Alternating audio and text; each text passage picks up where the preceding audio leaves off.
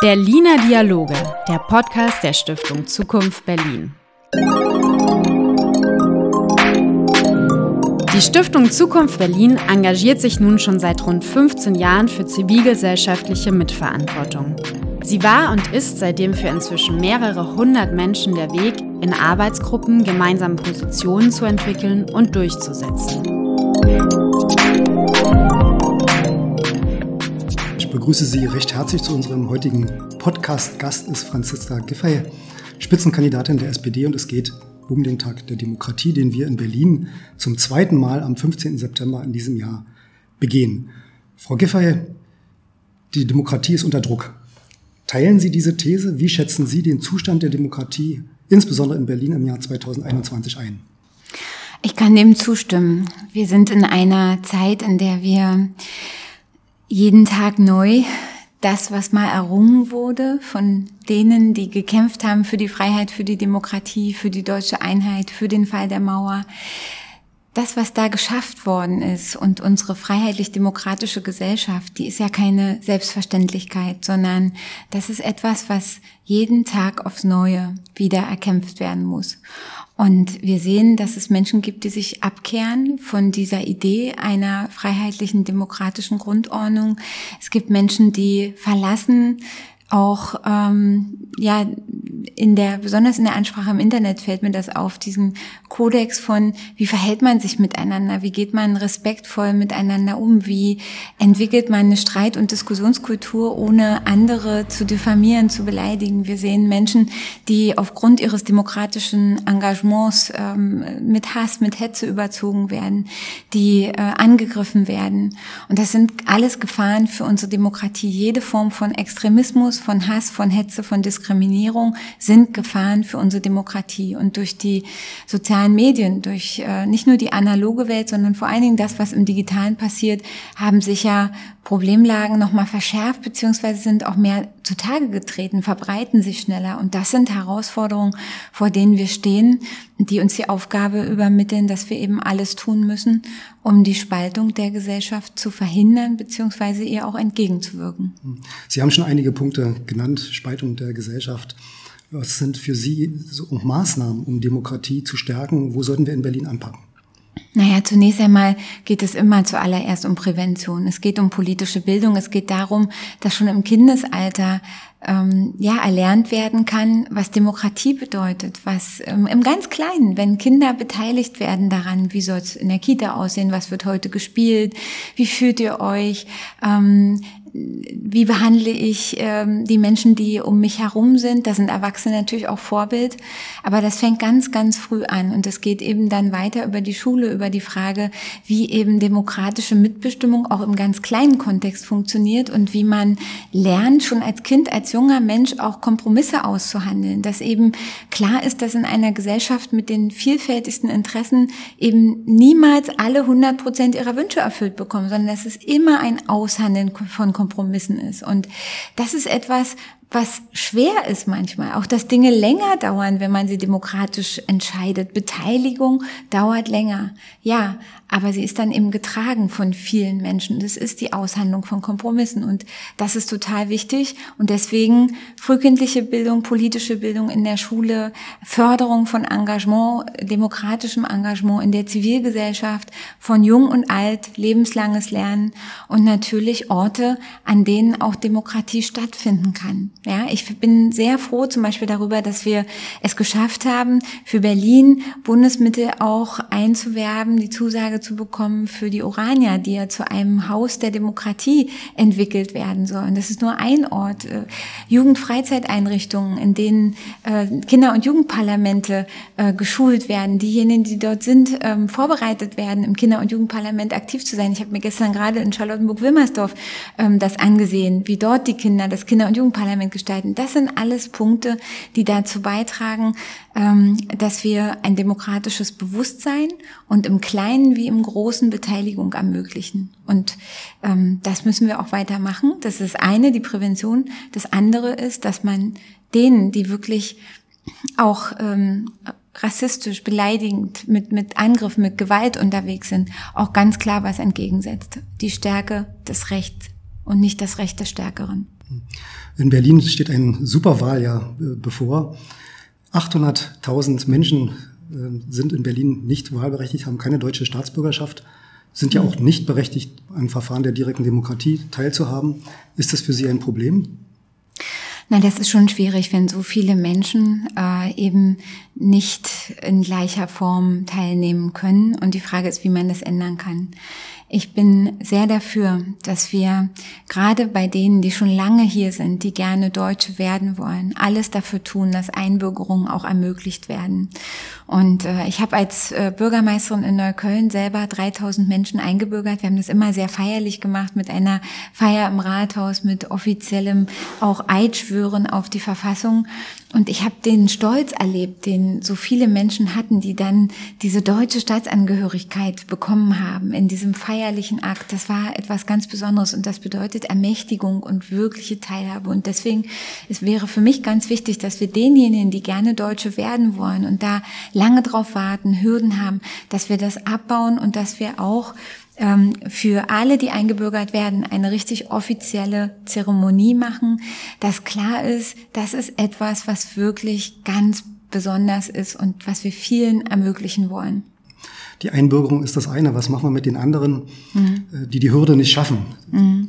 und trotzdem seit zehn Jahren oder länger ihren Lebensmittelpunkt ja. in Berlin haben? Wie können ja. wir sie in diese Prozesse auch mit einbeziehen, die EU-Ausländer?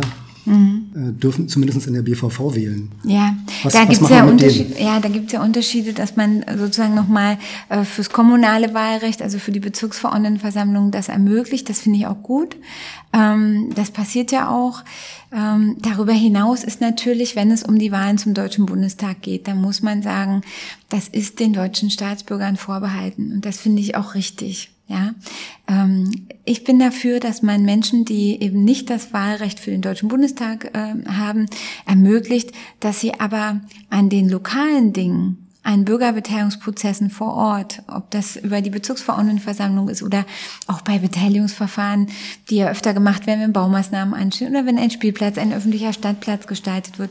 Da sollte Beteiligung unabhängig von der Staatsangehörigkeit möglich sein und eher darauf zielen, dass man die, die vor Ort leben, die dort davon betroffen sind, auch fragt und hört und sie auch beteiligt.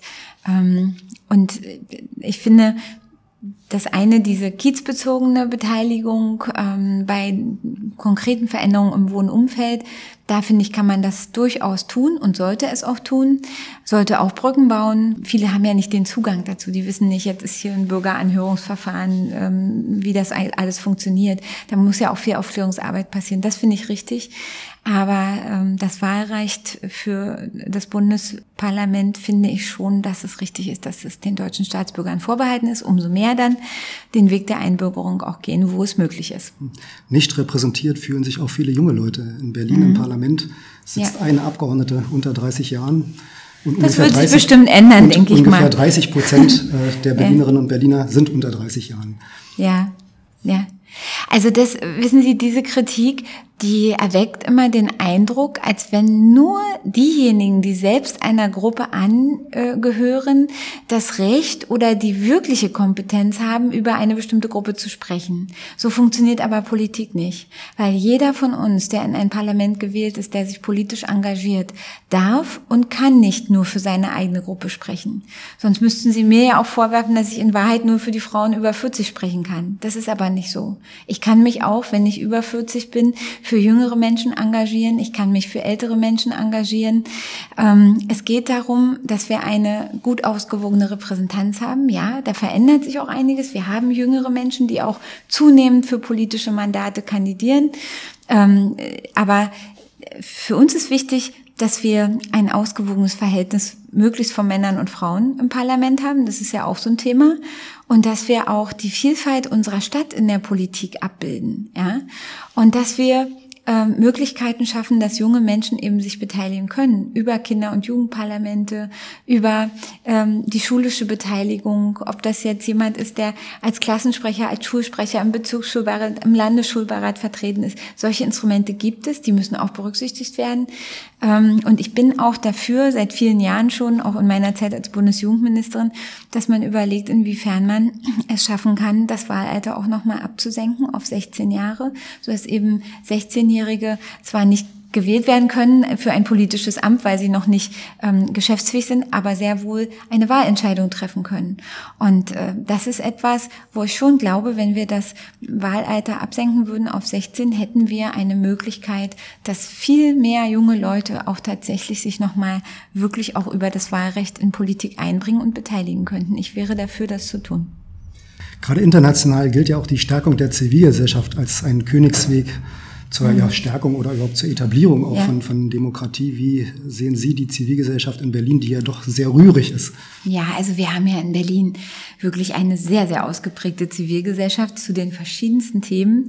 Und ich finde es auch gut, dass das so ist. Wir haben glücklicherweise über 40 Prozent der Berlinerinnen und Berliner, die sich ehrenamtlich engagieren. Ob das bei der DLRG ist oder bei der Feuerwehr oder auch in ähm, ja, Seniorentreffs oder Jugendeinrichtungen. Es gibt sehr, sehr viele, die was machen. Und das ist ein großes Potenzial für unser Land, für unsere Stadt und auch für den Erhalt der Demokratie. Was wichtig ist, dass man diesen Menschen den Rücken stärkt, indem man auch klar sagt, Ehrenamt braucht Hauptamt. Das heißt, es braucht immer in jeder zivilgesellschaftlichen Organisation auch einen, der so ein bisschen die Fäden in der Hand hält, der die Geschäftsführung macht, der äh, die organisatorischen Fragen macht. Und dafür braucht es Unterstützung, damit diese Person eben auch bezahlt werden kann. Und das halte ich für wichtig, dass wir die Ehrenamtsstrukturen egal ob mit einer Übungsleiterpauschale oder mit Sachmitteln oder eben mit der Möglichkeit auch ähm, hauptamtliche Personen einzustellen, damit das Ehrenamt koordiniert werden kann. Das ist die Aufgabe von Politik, das zu unterstützen. Und mit dieser sehr aktiven Zivilgesellschaft können wir als Stadt insgesamt einfach auch stärker werden. Und deswegen spielt das eine ganz wichtige Rolle für die Frage, wie wir Demokratie fördern. Denn all diejenigen, die sich engagieren und einbringen, sind relativ gefeit vor der Gefahr, abzurutschen in extremistisches Gedankengut, in äh, Frust, in Unzufriedenheit, ähm, sondern die haben etwas, was sie konkret tun, wofür sie sich einsetzen, wofür sie kämpfen. Und das ist gut für den sozialen Frieden in unserer Stadt und das sollten wir fördern. Zum Stichwort äh, politische Partizipation. Sie haben vorhin gesagt, Beteiligungsverfahren machen Prozesse länger. Diese These würde ich so nicht teilen. Äh, eine gute Qualität von Beteiligungsprozessen macht Entscheidungen in der Regel kürzer und Entscheidungsvorbereitungsprozesse auch kürzer. Und ich da müssen Sie, Sie fragen, aber gut gemacht sein. Natürlich müssen sie gut gemacht werden. Und äh, da will ich Sie fragen, äh, wie Sie auch als Politikerin ähm, bei so politischer Partizipation teilhaben. Also wie wollen Sie dort auch Zivilgesellschaft stärken, auch das Know-how in der Gesellschaft abholen für Ihre Vorbereitung der Entscheidung? Mhm. Na, was wir zum Beispiel gemacht haben, auch kann ich ganz aktuell mal als Beispiel sagen, wir haben ja unser SPD-Wahlprogramm ähm, von, naja, im, im November äh, ging das los letztes Jahr und dann haben wir das in einem sehr umfangreichen Beteiligungsprozess fertiggestellt bis dann hin zum Parteitagsbeschluss im April. Und wir haben uns vorgenommen, dass wir sagen, wir, wir wollen ja unsere fünf Schwerpunkte, unsere fünf Bs für Berlin, Bauen, Bildung, beste Wirtschaft, bürgernahe Verwaltung, Berlin in Sicherheit. Und wir haben gesagt, wir bilden für jedes dieser fünf Für jeden dieser fünf Schwerpunkte bilden wir Arbeitsgruppen aus Menschen aus der Partei, aber ganz bewusst auch ähm, mit Menschen, die gar nicht in der Partei sind, die aber aus ihrer eigenen Erfahrung heraus, aus ihrer beruflichen Tätigkeit, aus ihrem Ehrenamt heraus für uns Ratgeber sein können. Und wir haben ähm, somit also externe Experten eingebunden in den Wahlprogrammprozess der Berliner SPD und das war extrem hilfreich, weil wir einfach sofort in der Konzeption dieses Programms, während wir es erarbeitet haben, Rückmeldung bekommen haben, macht Sinn, macht keinen Sinn, habt ihr daran schon gedacht, dieses oder jenes jenes sollte berücksichtigt werden. Und ähm, das ist natürlich ein Aufwand, also man muss das sagen, ja. Sie müssen die Leute einladen, Sie müssen äh, den Abend dafür nehmen, Sie haben lange Diskussionsprozesse, also es dauert schon. Es ist anders, als wenn man alleine da sitzt und was schreibt. Aber am Ende wird es besser dadurch, weil einfach mehrere Köpfe und Erfahrungshorizonte an mehr denken können als nur einer oder zwei oder drei. Und das hat uns sehr, sehr geholfen, wirklich ein, ein pragmatisches und bürgernahes, lösungsorientiertes Programm zu machen. Und ähm, ich finde, dass wir auch generell in der Politik, egal ob ein, ein Spielplatz geplant wird oder ob wir uns darüber unterhalten, äh, wie soll es denn eigentlich werden mit der Randbebauung des Tempelhofer Feldes oder äh, bei der Frage, wie, wie machen wir es denn nun mit der Mobilität, ja, da ist es sinnvoll, unterschiedliche Interessen von Bürgerinnen und Bürgern zu berücksichtigen und das auch zu fragen. Auch Menschen mit Behinderungen einbeziehen zum Beispiel, wie die das erleben und sehen, ja, damit wir eine barrierefreie Stadt hinkriegen. Das kann jemand, der selber nicht äh, betroffen ist, eben nicht so einschätzen. Und deswegen ist das total wichtig, dass wir eben immer wieder auch in dem, was wir tun, Hingehen, zuhören, anpacken, ja? Was du gehört und gesehen hast, was dir Betroffene berichten, was Menschen sagen, die beteiligt sind, das ist hilfreich, um am Ende die richtige Entscheidung zu treffen. Und so habe ich eigentlich immer Politik gemacht und bin damit auch gut gefahren. Wir nehmen wahr, dass bei bisherigen Beteiligungsprozessen mhm. oft gerade unterrepräsentierte Gruppen, Sie haben Menschen mhm. mit Behinderung äh, genannt, mhm. nicht anwesend sind oder eben unterrepräsentiert sind, wie der Name schon äh, sagt. Und wir nehmen auch wahr, dass gerade die Entscheidungsträger, die am Ende des Tages dann auch die Entscheidung fällen, persönlich an solchen Verfahren nicht teilnehmen, sondern oft private Büros auch beauftragt werden von den Verwaltungen, die dann die Beteiligung mit den Bürgern organisieren, das aufschreiben und den Entscheidungsträgern ähm, ja, ihre Empfehlungen äh, kundtun. Wie werden Sie mhm.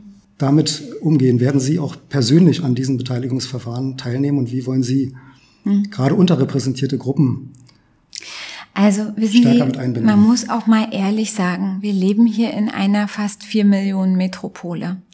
Hier werden Tausende von Vorhaben, Ideen, Beteiligungsverfahren umgesetzt. Wir haben in jedem Berliner Bezirk eine Situation einer Großstadt. Das sind über 300.000 Menschen, die in jedem Bezirk sind. Ich kann Ihnen hier heute an dieser Stelle nicht versprechen, das ist menschlich auch nie möglich, an allen diesen Beteiligungsverfahren persönlich teilzunehmen. Das funktioniert nicht. Ja, ich kann Ihnen das hier versprechen dann kann ich es nicht halten, dann sind Sie enttäuscht.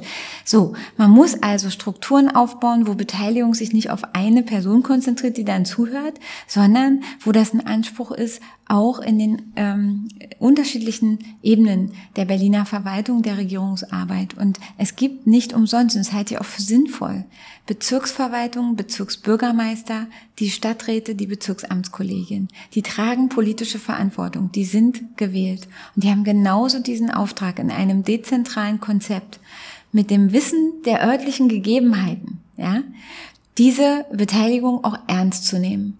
Und ähm, ich kann Ihnen nur sagen, ich habe das selber als Bürgermeisterin eines Berliner Bezirks immer so gehalten, wenn wir wirklich schwierige Fragen hatten über Wohnbebauung, über die Frage, ich sag mal, äh, äh, Drogenkonsummobil, ja, äh, große Beteiligung, das habe ich selber gemacht, ja, oder Schrottimmobilien, wie gehen wir damit um? Was machen wir mit einer Nachbarschaft, die sich Sorgen macht, was hier im Haus passiert, wenn ähm, in, in, in einer äh, Zwei-Zimmer-Wohnung 20 Leute leben und was man dort tun kann, ja, ähm, und, und wie man die Lage verbessern kann, wie man äh, Parkanlagen, die vollkommen äh, verwahrlost sind und immer wieder Vandalismus zum Opfer fallen, in einer Situation entwickeln kann, die die, die etwas besser macht. Da ist wichtig, persönlich da zu sein, auch beim Thema 2015, als die Flüchtlinge gekommen sind, wenn wir ähm, Unterkünfte äh, errichtet haben für die Unterbringung von Flüchtlingen, da war es wichtig, Bürgerbeteiligung zu machen, Aufklärung, für die Fragen zur Verfügung zu stehen. Das habe ich gemacht. Und ich habe äh, auch vor, solche Dinge künftig zu tun. Aber das schafft in einer vier Millionen Metropole keiner ganz alleine. Und deswegen ist es wichtig, dass wir eine politische Kultur entwickeln, die eben ganz klar sagt, auch in den Bezirken, in den Bezirksämtern muss das gelebte Praxis sein, genauso wie die Kinder- und Jugendbeteiligung gelebte Praxis sein muss. Und darüber müssen wir dann auch reden im Rat der Bürgermeister, wie wir das gut machen. Und diejenigen, die betroffen sind, auch wirklich selber hören und das nicht nur von irgendwelchen beauftragten Firmen machen lassen. Frau Giffey, meine letzte Frage. Sie haben einen Wunsch frei, wie sich das gehört bei so einem äh, Interview. Wir schauen zum Tag der Demokratie 2022, 15. September 2022. Was würden Sie sich wünschen, was bis dahin geschafft wurde. Also nächstes Jahr. Nächstes Jahr. ja. Ein Jahr Zeit haben Sie. Ja, ein Jahr Zeit. Oder wir ähm, gemeinsam als Stadt. Ja, also zunächst einmal ähm, haben wir ja eine große soziale Frage, die uns das ganze nächste Jahrzehnt beschäftigen würden. Das ist die des bezahlbaren Wohnens. Ich hoffe, dass wir im nächsten Jahr, ein Jahr später, wirklich ein Bündnis haben für Wohnungsneubau in der Stadt, das eben aus ähm, ja, städtischen ähm, Wohnungsgesellschaften, den Genossenschaften, auch den privaten Unternehmen besteht, die sich einsetzen gemeinsam dafür, dass Wohnungsneubau hier vorangebracht wird. Ich hoffe, dass wir ein Bündnis auch mit unserer Berliner Wirtschaft äh, geschmiedet haben, wie wir dafür sorgen können, dass die Wirtschaft sich positiv entwickelt, auch nach der Pandemie, gerade die betroffenen Branchen, die besonders eben unter der Pandemie zu leiden haben. Ich hoffe, dass wir nächstes Jahr deutlich besser dastehen beim Thema Tourismus, Kulturwirtschaft, dass die Stadt wieder stark wird. Ja, wir, wir hatten ja 15 Jahre das stärkste Wirtschaftswachstum äh, bundesweit und das, da müssen wir wieder hinkommen. Und dass wir auch gemeinsam versuchen, mit den Partnern, die ähm, in der Entwicklung für diese Stadt arbeiten und mit denen, die hier leben ähm, und auch mit der Wirtschaft zusammen, dass wir den sozialen Zusammenhalt hier wieder verbessern, dass es mehr miteinander und weniger gegeneinander gibt. Das ist eine langwierige Aufgabe und das ist letztendlich die Aufgabe, wie wir miteinander umgehen. Und das hängt sehr, sehr mit Demokratieförderung zusammen. Und ähm, ich wünsche mir, dass wir in der Stadt einen Umgang miteinander finden, der respektvoll ist und der auf das Gemeinsame setzt und auf die Notwendigkeit, diese Stadt wieder auch nach der Pandemie so zu entwickeln, dass es wieder nach vorne geht. Und das wünsche ich mir. Und wenn wir da ähm, es schaffen, die verschiedenen Akteure zusammenzubringen und auch denen den Rücken zu stärken, die sich jeden Tag für unsere Demokratie einsetzen, auch gegen Anfeindungen, Beleidigungen, Bedrohungen, dass die nicht aufhören damit, sondern dass sie sagen, wir bekommen den Rücken gestärkt, egal ob das in der Zivilgesellschaft ist oder auch bei denen, die das für den Staat tun, die Polizei, die Ordnungskräfte, die Feuerwehr, die Rettungskräfte. All die brauchen unsere Rückendeckung. Und das möchte ich gerne vorleben und vor allen Dingen möchte ich schaffen, dass wir möglichst viele auf diesem Weg auch mitnehmen. Und das ist ein Projekt, was nicht abgeschlossen sein wird im nächsten Jahr, sondern das ist eine ständige Aufgabe. Solange wir in der Demokratie leben, müssen wir dafür arbeiten, dass die Demokratie erhalten bleibt. Und das wird auch am 15. September 2022 und darüber hinaus noch so sein. Herzlichen Dank, Frau Giffey. Herzlichen Dank Ihnen, liebe Hörerinnen und Hörer. Bis zum nächsten Mal verbleibe ich mit freundlichen Grüßen. Tschüss. Tschüss.